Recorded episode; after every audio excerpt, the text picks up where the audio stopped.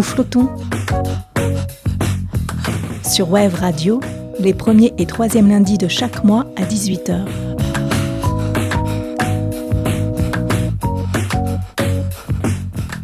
Enfourcher son vélo et partir, à la rencontre des autres et à la rencontre de soi-même, c'est ce qu'a fait toute sa vie Claude Martaler.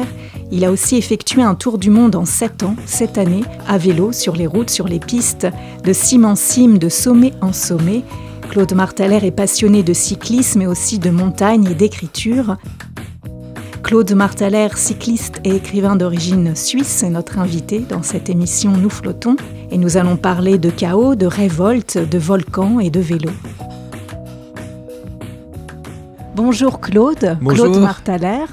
Merci beaucoup d'avoir accepté mon invitation pour se retrouver aujourd'hui à l'extérieur où nous enregistrons cette émission, un festival de vélo à Massy, en région parisienne, où j'ai pu vous attraper au vol parce que vous paraissez infatigable. Vous qui êtes cycliste, vous avez euh, sillonné euh, le monde et la planète. Est-ce que euh, vous savez sur du haut de vos 62 ans combien d'années vous avez passé sur votre selle de vélo et combien de kilomètres ont été parcourus? Alors j'ai passé quelques 16 ans de ma vie, euh, si je mets bout à bout tous les, tous les voyages, puis peut-être plus que maintenant 250 000 km environ, euh, sans compter les déplacements quotidiens. Moi je dirais qu'au-delà des chiffres, c'est c'est l'expérience qui est euh, fondamentale. Et puis, c'est, le fond, c'est vraiment l'expérience, c'est le, vécu avec les gens, le mouvement aussi. C'est la découverte, la curiosité. Et vous vous définissez comme cyclonaute. Qu'est-ce que c'est qu'être cyclonaute par rapport à être cycliste par, Alors, cyclonaute, c'est peut-être un, c'est un navigateur terrestre, on va dire, ou céleste avec un S pour la selle de vélo. Et euh, on est toujours dans, sur une étendue euh, infinie. Enfin, la route pourrait continuer et continue en réalité indéfiniment. C'est un peu comme un astronaute, comme un cosmonaute, comme euh, voilà, un navigateur aussi, mais euh, terrien ou terrestre. Votre surnom, c'est Yak ou Yakman? Oui, tout à fait. Ça vient euh, d'où? Ça vient d'autres cyclistes que j'ai rencontrés sur le, haut plateau tibétain en partant de Lhasa. Et un jour, l'un d'eux me dit hey, Yak, comme ça. Et puis, j'ai trouvé ça sympa. Et on a passé une semaine, on était cinq ou six. Et euh, j'ai gardé ça parce que euh, ça, me, ça me comme un gant. J'adore tout le massif himalayen. Et alors j'ai aussi les longs cheveux en bataille, comme un yak, qui a, qui a un, comme un, sorte de costume euh, trop grand, comme un clown. Et je suis un peu clown au quotidien aussi. J'aime bien dire des bêtises tout le temps. Et, et j'avais aussi un, grand chargement. Donc c'est vrai que j'ai l'endurance d'un yak. Je vais toujours assez lentement, mais j'y vais. Enfin, je suis assez borné aussi. J'ai une tête de mule. Voilà. Donc, et ça, ça me correspond bien. Et cet amour immodéré pour ces hauts plateaux, euh, ça tout me va bien. Et en plus, dans la tradition cycliste, alors plus du cyclisme de compétition, euh, chaque euh, mec c'était le cannibale, Bernardino c'était euh, le blaireau, et on a souvent, on donne aussi, en, nous autres cyclotouristes, on donne, on surnomme souvent notre vélo, qui a toujours un nom.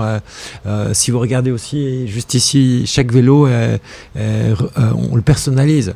chaque vélo est vraiment très, très différent, ce qui est beaucoup moins le cas pour une voiture. Son vélo, il ressemble entre tous, on peut le retrouver, parce qu'il a un autocollant, il a une gravure, il a une histoire, un accident, un frein qui marche pas, etc. Et donc il, est un petit peu l'image, de, le reflet de, son euh, utilisateur. Une extension de soi. Voilà. Comment s'appelle votre vélo? Euh, Alors c'est Yak ou Yakman. Et tout, Même nom que le vôtre. Voilà, tout à fait. Est-ce que vous vous souvenez de votre premier vélo?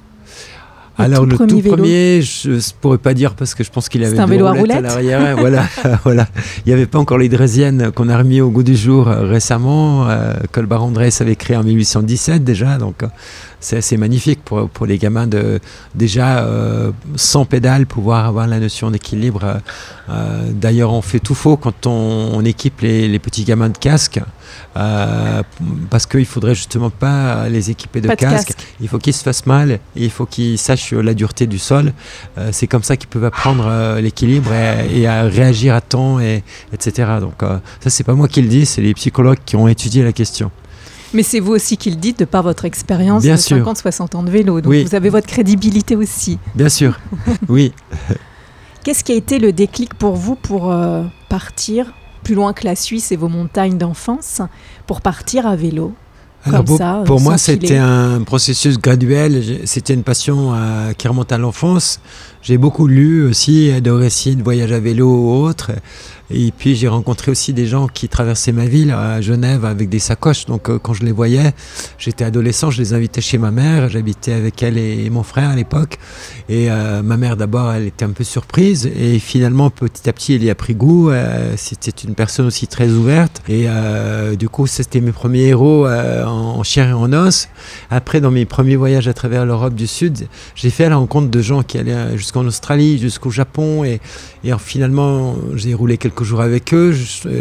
Euh, ils avaient plus de moyens, plus d'expérience, euh, ils étaient plus âgés que moi et, je me suis dit, mais, c'est trop bien, c'est ce que j'aime finalement. J'aimerais être comme eux, j'aimerais faire des, trucs comme ça et un jour je partirais plus longtemps. Et chaque fois je revenais parce que l'école recommençait ou j'avais un travail et je me dis, un jour euh, je, vais me créer les moyens, travailler, économiser, partir. Et là, je partirais vraiment comme eux. En fait, c'est voilà, c'est un peu la combinaison de tout ça. Et après, euh, plus tard dans ma vie, quand j'ai eu 19 ans, j'ai mon frère qui est, décédé d'un euh, noyé dans une rivière souterraine en, spéléologie en Papouasie-Nouvelle-Guinée. Donc ça, c'était un push supplémentaire. Mais quand je parlais encore de son vivant euh, à mon frère que, je voulais faire un tour du monde à vélo, il me dit ouais bon, fais, fais ce tour du monde. Mais lui, pour lui, c'était rien. Pour lui, c'était le monde souterrain qui était voilà, il était un étudiant en géologie. il était passionné d'exploration. je pense qu'on là on avait un point commun très fort d'explorer euh, son âme, d'explorer le monde, de découvrir euh, ce besoin d'aller, euh, voilà, peut-être moi aussi qui ai une, famille assez étiolée, c'était aussi une manière de reconstituer une, sorte, une forme d'harmonie de, de, monde avec le monde entier, une sorte d'unité profonde, insondable de l'homme en fait. Et vous avez même fait le tour du monde pendant 7 ans. Vous avez parcouru plus de 60 pays. Et aussi, vous avez été en effet dans tout plein de, destinations. Comment vous choisissez vos destinations? Est-ce qu'il y a beaucoup de préparation dans vos parcours? Alors oui, non, parce que j'ai une passion parallèle qui est la montagne. Donc moi j'aime beaucoup les massifs de montagne et j'aime beaucoup les traverser, m'immerger des mois durant dedans. Et, ça a été un peu plus comme ça. J'ai passé des années sous les tropiques aussi, mais c'est moins une, un milieu naturel qui m'attire. Mais euh, finalement, il y a tout qui m'intéresse en fait, c'est tous les milieux. Euh, euh, et puis je cherche pas des itinéraires balisés, c'est au coup de pédale et chaque fois on avance et on découvre. À propos de tous ces voyages à vélo, qu'est-ce qui vous attire tant dans l'idée de partir? Est-ce que c'est une quête ou une fuite? C'est les deux à la fois. Ah, je pense que c'est aussi beaucoup de la curiosité. Euh, je, je suis pas parti de de la Suisse en claquant la porte derrière moi, mais c'est vrai que durant mon adolescence, quand j'étais jeune adulte, voilà, j'ai refusé l'armée suisse, j'étais en prison, j'étais euh, réfractaire à. Vous avez été en prison. J'ai fait des, voilà, je n'ai tué personne, hein, je tiens à le préciser. Mais et puis euh, j'ai lutté contre l'énergie nucléaire aussi, donc j'ai participé à un nombre de manifestations, j'étais militant. Et puis avec le temps, j'ai trouvé le, vélo, on s'est trouvé avec la bicyclette et j'ai trouvé ma voie en fait avec ça et je n'avais plus besoin forcément de m'opposer, mais plutôt de, de vivre à fond euh, ma passion. Euh. Et qu'est-ce qu'on pense quand on pédale pendant de longues heures, euh, pendant des jours et des jours d'affilée? Comment ça se passe dans la tête, dans la pensée? Alors parfois on pense à rien, parfois c'est on, se vide, parfois on se, on, va dire on se, on se défonce, euh, ça arrive, c'est une drogue dure hein, le vélo, mine de rien quand on a fait beaucoup, comme comme tout sport, comme tout mouvement, comme toute chose, quand on le fait d'une façon un peu extrême ou intense, euh, euh, mais c'est aussi euh, un très grand plaisir au cours duquel on peut penser à mille choses, avec tout le paradoxe que quand, plus on s'éloigne des gens qu'on aime, qui nous aiment, plus on, on, se sent proche en fait, et plus on est capable de, de vraiment réaliser les liens qui nous, qui nous attachent aux êtres en fait et aux choses qu'on aime. Euh, et du coup, parfois, c'est un monologue très répétitif, très lassant. Moi, je chante aussi souvent, et particulièrement dans les descentes, euh, je siffle toujours les mêmes mélodies, tout ça. Mais euh, c'est quelque chose qui est... Et parfois, alors, on a des envolées comme ça, un peu, on a des idées, ou j'ai un petit carnet de notes dans ma sacoche avant, je note un mot, une phrase en style télégraphique pour pas l'oublier. Et quand je reviens dessus, parfois c'est quelque chose qui va m'aider dans l'écriture. Et parfois je me dis, mais j'étais complètement euh, à, l'ouest euh, de mon vélo.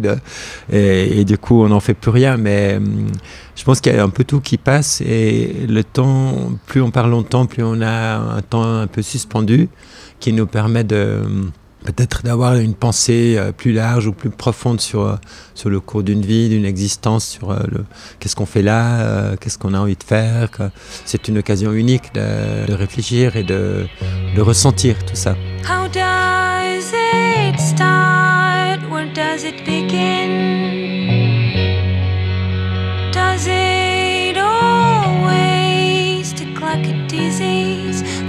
I cling on to my knees.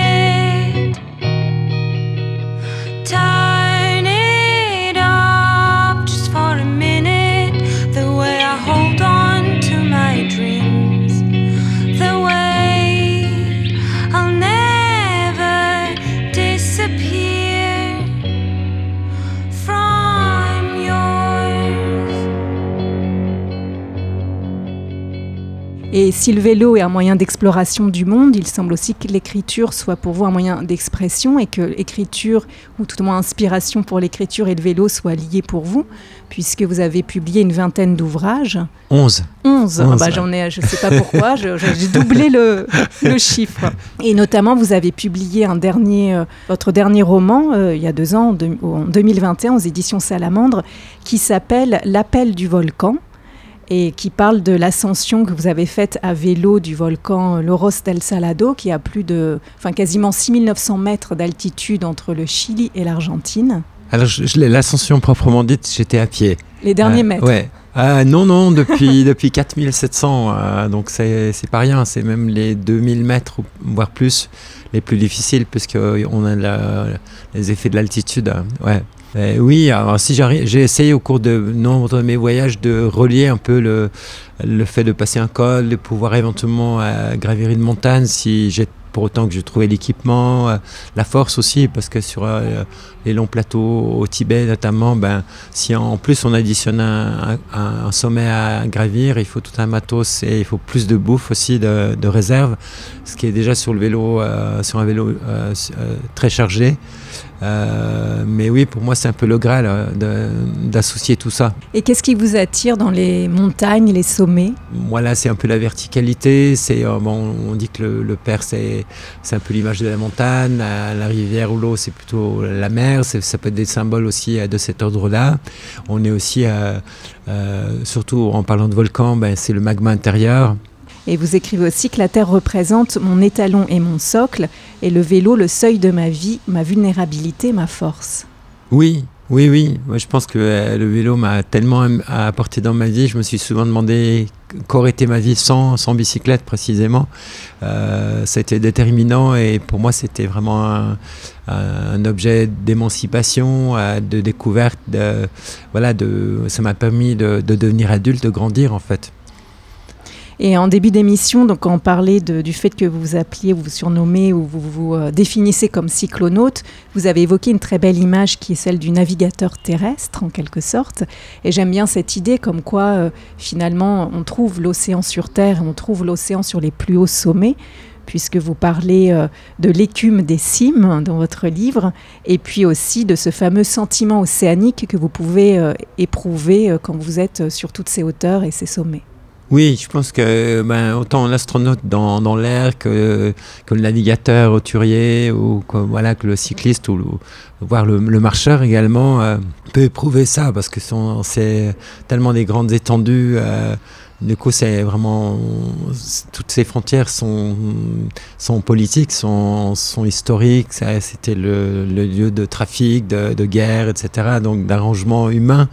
Euh, mais la bicyclette ignore profondément les frontières. Et puis, c'est vraiment un être de liberté. Et vous avez aussi publié un, livre qui s'appelle L'homme frontière, où justement vous interrogez les frontières et se pose cette, cette, cette, ce positionnement particulier, en effet, que euh, quand on est cycliste ou à vélo, peut-être les frontières sont plus perméables, ou, on est perçu différemment euh, dans ces douanes ou ces frontières. Oui, j'avais effectivement j'avais roulé pendant six mois du Cap Nord à Istanbul euh, sur la nouvelle frontière européenne qui s'est un peu déplacée à 2000 km plus ou moins de, de ce qu'était le mur de Berlin. Et je me suis amusé un peu à faire du carottage, on va dire, de territoire de, humain. Et euh, j'ai traversé une trentaine de fois la frontière d'est en ouest. Quand j'allais vers Moscou, on me disait euh, tu commences un tour du monde. Et quand je revenais de Moscou, on me disait à peu près pareil, tu rentres chez toi parce qu'il y avait plein de tampons dans, dans mon passeport, mais qui n'avait rien à voir avec ce voyage proprement dit. Vous collectionnez les tampons non, pas du tout. Non, non, non. Alors, je suis tout sauf un collectionneur. En fait, j'ai, au lieu de vouloir vraiment euh, visiter tous les pays du monde, je suis plutôt retourné euh, dans des pays que j'ai beaucoup aimés, euh, notamment tout le massif himalayen, en particulier le Tibet. Et donc, pas du tout. Non. Alors, je préfère, voilà, un peu mes régions de prédilection au-delà de, on va dire, les Alpes, la Suisse, mon propre pays, ça va être l'Asie centrale, le sous-continent indien, puis tout, tout le massif himalayen. Et comment vous arrivez à effectuer tous ces voyages? Parce qu'il y a cette image de l'homme frontière qui est un peu à chaque fois entre deux mondes, deux pays. Mais peut-être ça peut aussi symboliser euh, une position aussi dans la vie pour vous qui ne doit pas être évidente de gérer, enfin, d'avoir tous ces déplacements, ces voyages et toute la la, différence de culture que ça implique, et puis après de revenir chez soi en Europe, il y a une bascule qui peut être pas toujours facile à vivre au quotidien. Non, c'est jamais facile pour personne. Je pense que plus on part longtemps, plus on a une impression de, un peu comme un marin aussi qui a, qui a le mal de terre en fait, qui revient sur terre, qui essaie de retrouver, qui est un peu bousculé, qui est un peu ivre, et on, a de la peine. Moi, j'ai eu beaucoup de peine à retrouver mes marques euh, après mes longs voyages, en fait, ceux qui ont duré en tout cas plus, plusieurs années. Euh, après, il faut rebondir, comme on dit, il faut essayer de trouver un moyen. Moi, j'ai trouvé le moyen à travers l'écriture, à travers euh, la constitution de diaporamas, de, de conférences. Euh, et, j'ai aussi travaillé comme journaliste de nombreuses années. Donc, tout ça m'a permis de, de, subvenir à mes besoins. Après, ça reste du bricolage. on fait plein de petites activités à droite à gauche et puis on s'en tire comme ça. j'ai aussi, bah, je me suis pas levé un beau matin, j'ai dit, dit je veux pas d'enfants, mais je n'ai pas, toujours pas d'enfants. Donc, euh, ce qui m'a permis aussi d'avoir une liberté extraordinaire avec euh, le prix à payer entre guillemets, c'est aussi pas mal de solitude, c'est vivre avec peu, mais ça c'est plutôt un choix et, je n'ai jamais dû renoncer à quoi que ce soit. Donc, euh, je suis tout à fait heureux avec ce choix-là. Et vous écrivez d'ailleurs dans votre livre L'appel du volcan, Voyager serait partir sans déranger, une sorte de fuite élégante pour aller à la rencontre de ce que nous craignons, le chaos qui est d'abord en nous. Oui, oui, je pense qu'on est, enfin en tout cas pour ma part, euh, je suis très chaotique, et, mais c'est quelque chose qui est aussi euh, très, euh, on, va dire créatif et qui permet justement, si j'avais les pensées trop bien rangées, si j'étais trop serein, on va dire, je la cherche la sérénité, mais l'un n'empêche pas l'autre. Mais je pense pour écrire ou pour raconter des histoires, il faut être un peu euh, à l'affût, il faut être un peu avoir vécu. Il faut avoir vécu aussi. Euh, tout ça permet, je pense, c'est une, sorte, une forme d'alchimie et puis ça sort à un moment donné ou pas. Euh, du coup, oui, je revendique pas d'être chaotique, mais je, je le suis. Ça donne quelqu'un de vivant aussi en même temps.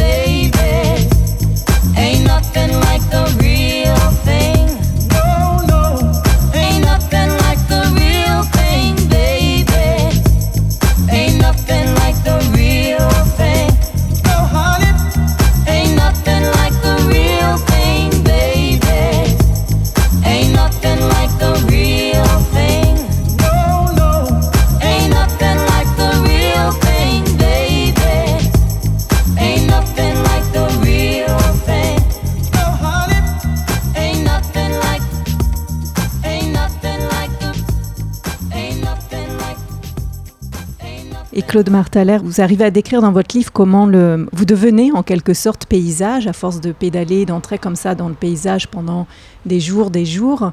Eh bien, euh, finalement, le paysage s'intègre, s'imprègne en vous, dans votre chair.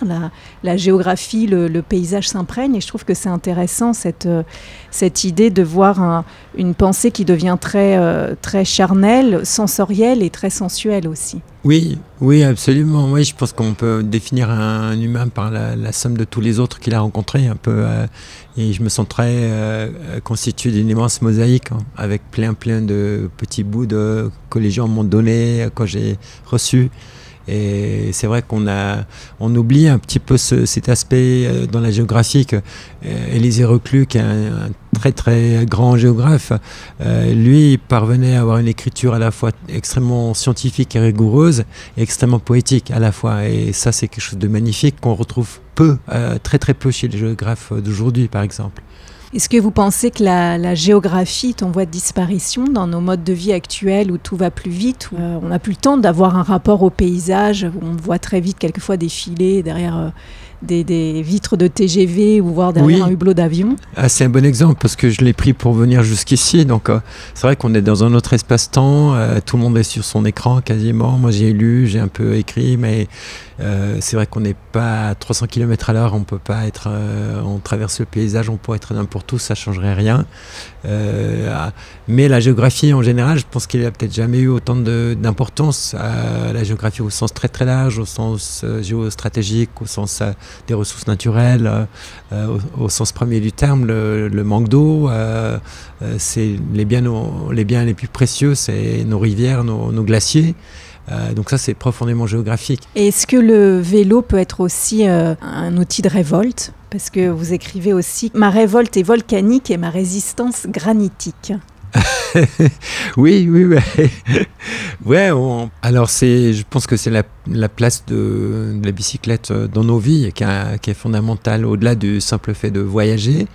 Euh, moi qui suis d'abord un citadin, euh, voilà, j'ai vécu la plupart de ma vie dans des villes, euh, malgré mes, mes, nombreuses années sous tente ou chez l'habitant, etc.